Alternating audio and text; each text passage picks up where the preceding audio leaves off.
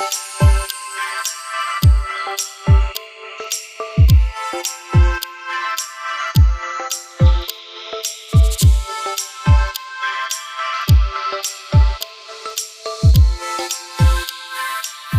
herzlich willkommen zum Prayer Focus. Ich freue mich voll, dass du dabei bist und ich hoffe, du hattest eine gute Woche. Jetzt ist Wochenende. Heute möchte ich gerne mit uns über ein Thema sprechen, das vielleicht etwas unbeliebt ist. Es ist das Thema von Veränderung. Heute entscheide ich mich, mich zu verändern. Vielleicht denkst du gerade, boah, Sarah, ey, ich habe so viel Veränderung in diesen letzten Wochen erlebt. Ich kann keine Veränderung mehr sehen. Weißt du was, ich kann dich voll verstehen. Mir geht es genauso. Die Kinder sind zu Hause, Dominik arbeitet viel von zu Hause, die Kirche ist komplett anders, alles hat sich verändert. Aber das sind alles Veränderungen, die von außen kommen. Und das bedeutet nicht, dass wenn Veränderung von außen kommt, dass du dich auch innen veränderst. Das wäre ein Trugschluss.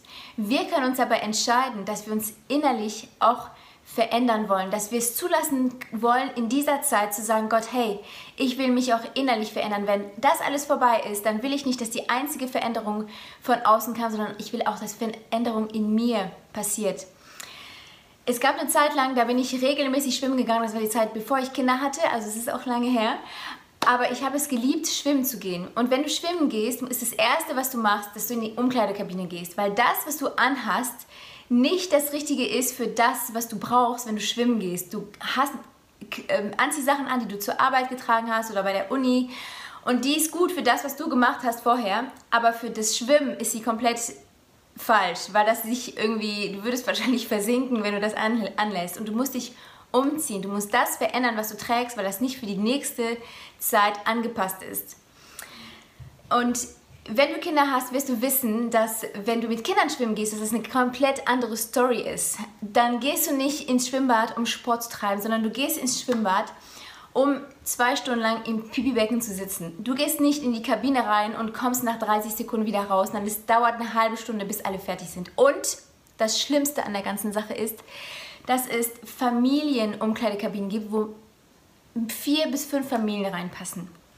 Also kommst du mit deinen Kindern da an, die rennen durch die Gegend, du versuchst sie festzuhalten, sie abzutrocknen, ihnen so nass, so Klamotten anzuziehen, wenn sie noch nass sind, was unmöglich ist und musst dich selber auch komplett nackig ausziehen, abtrocknen und wieder anziehen.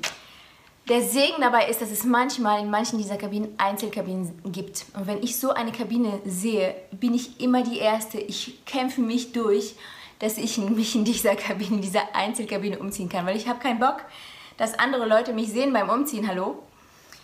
Jetzt in dieser Zeit sind wir gerade in der Einzelkabine. Gott hat dir eine Einzelkabine geschenkt, wo du dich umziehen kannst, wo du dich verändern kannst, wo du innerlich Sachen angehen kannst, wo andere Leute nicht dabei zugucken, wo du in einem sicheren Environment bist, wo du mit den, deinen Liebsten bist, mit den Menschen, die, dir am, die am engsten an dir dran sind. Und dort kannst du dich dafür entscheiden, Sachen anzugehen und zu verändern, die in dir drin sind. In der Bibel gibt es so viele Geschichten von Menschen, die in Isolation waren, die abgeschottet waren von der Welt und die sich dort entschieden haben, sich zu verändern. Josef zum Beispiel, er hat sich das, die Veränderung in seinem Leben nicht ausgesucht. Er wollte nicht versklavt werden, er wollte nicht ins Gefängnis geworfen werden, aber in dieser Zeit, wo er abgeschottet war, wo er in Isolation war, hat er sich dafür, dafür entschieden, sich innerlich zu verändern. Er hat sich entschieden, er musste sich entschieden, werde ich jetzt bitter oder will ich jetzt aufblühen? Will ich jetzt Gott anklagen für das, was mir passiert ist, weil ich habe das nicht verdient, was hier passiert ist. Ich habe hart gearbeitet und jetzt geht mein Business pleite. Ich habe hart gearbeitet und jetzt habe ich so eine schwere Zeit in meiner Familie. Ich, willst du Gott anklagen oder willst du ihn anbeten? Willst du dich darauf vorbereiten lassen, was Gott für dich vorhat. Josef hat sich dazu entschieden, ich will mich innerlich verändern lassen von Gott. Und Gott hat ihn so auf seine, auf seine Ausbruchstrategie vorbereitet. Er kam rein als Sklave, er war unweise, er war prahlerisch, ähm, er wurde un, ungerecht verklagt. So kam er rein und er kam raus als ein weiser Mann voller göttlicher Strategie und kam raus als Premierminister.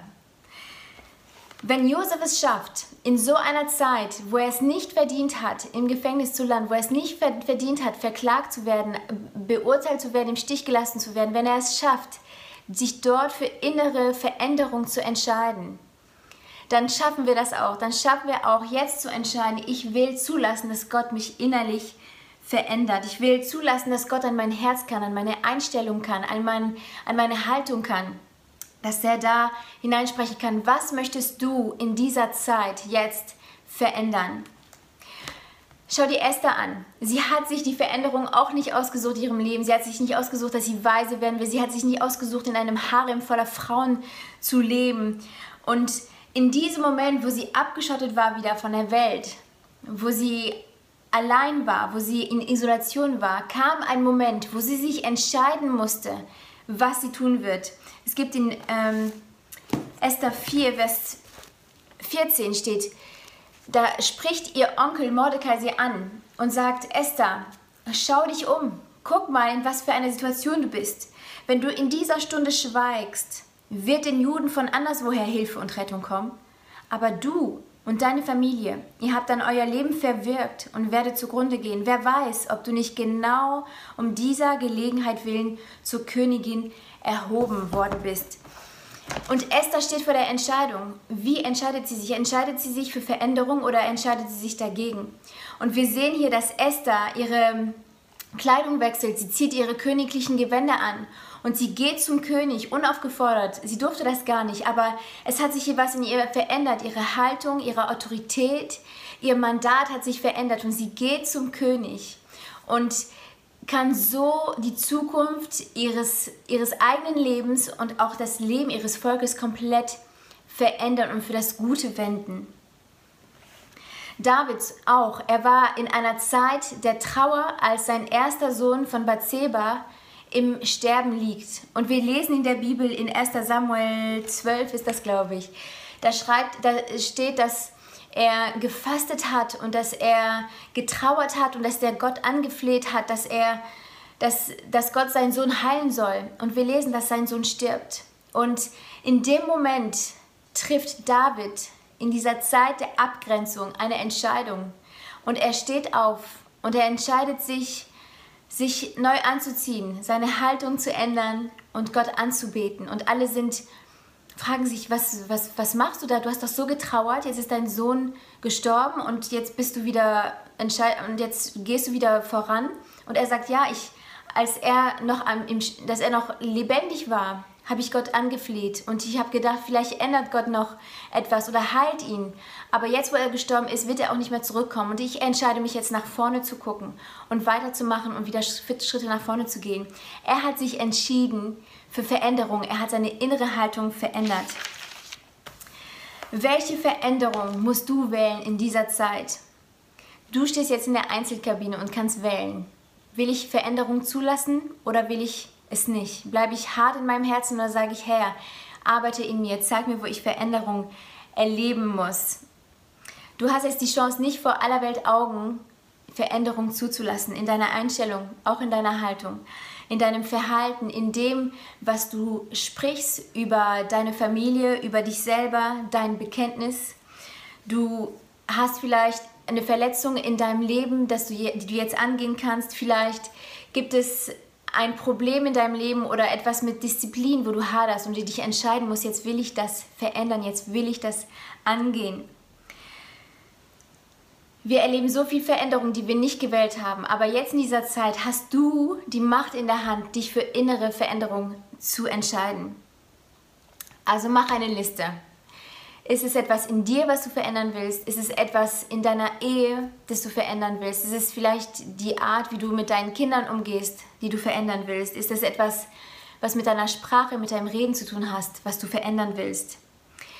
Und der Heilige Geist wird uns helfen, das machen wir nicht alle, alle allein, sondern Gott und der Heilige Geist helfen uns dabei. So wie Josef, in seinen, als er im Gefängnis war, lesen wir, dass Gott ihm treu war und bei ihm war und bei ihm stand. Und so ist es bei uns auch jetzt in dieser Zeit, dass der Heilige Geist bei uns ist, uns, ist, uns hilft, Schritte nach vorne zu gehen. Was in deinem Leben musst du gerade ausziehen, weil es in dem Leben vorher oder in deiner Situation vorher gepasst hat, aber jetzt ist etwas anderes dran. Jetzt steht dir eine andere Aufgabe bevor, jetzt steht dir etwas Größeres bevor, deine Berufung steht vor der Tür oder es ist ein nächster Schritt darin und du musst das, was du anhast, ausziehen und was anderes anziehen. wenn das hier vorbei ist, dann ist mein Gebet, dass Menschen sagen, hey, irgendwas an dir hat sich verändert. Irgendwas ist anders und dass du dann sagen kannst, ja, ich habe mich in dieser Zeit dazu entschieden, mich zu verändern und das zuzulassen. Ich hoffe, dass du diesen Schritt gehen kannst heute, dass du dich entscheidest, Veränderung zuzulassen. Ich wünsche dir ein richtig, richtig cooles Wochenende, dass du eine tolle Zeit hast mit den Menschen um dich herum oder mit Gott oder wo auch immer du bist. Ähm, Gottes Segen für dich und ich bete noch kurz für uns. Herr Jesus, wir danken dir, dass du uns jetzt die Möglichkeit schenkst, uns zu verändern, dass es Baustellen gibt in uns, die wir jetzt angehen können, jetzt gerade in dieser Zeit, wo du uns diese Einzelkabine geschenkt hast, wo wir uns in Ruhe umziehen können, wo wir uns in Ruhe schauen können, was muss weg, was muss ich ablegen, was muss raus und was muss ich anziehen, was ist das, was jetzt für mich dran ist, für den nächsten Schritt in meiner Berufung, für den nächsten Schritt für meine Familie, für meine Ehe. Und ich bete einfach, dass du diesen Prozess segnest, Heiliger Geist. Ich bete, dass du uns zu uns sprichst, dass du uns die Kraft und die Gnade schenkst, diese Veränderung anzugehen. Ich danke dir, Herr Jesus, dass diese Zeit, die wir jetzt leben, nicht ähm, umsonst ist, sondern dass du jetzt für jetzt einen genialen Plan für jeden einzelnen von uns, dass wir nicht nur sitzen und warten, sondern dass wir aktiv dich suchen können, uns aktiv verändern können und aktiv zu dir kommen können. Danke, Jesus. Ich bete, dass du das Wochenende segnest, Herr. Und wir beten für unser Land, wir beten für unsere Welt, wir beten, Herr, dass dein Wille geschieht für unsere Kirchen, wir beten, dass für unsere Länder, unsere Nation dein Wille geschieht, Herr. Wir halten zu dir, wir preisen dich, wir loben dich. Wir gehören zu dir, Herr Jesus, für immer und für ewig. Amen. Amen. Hey, richtig stark.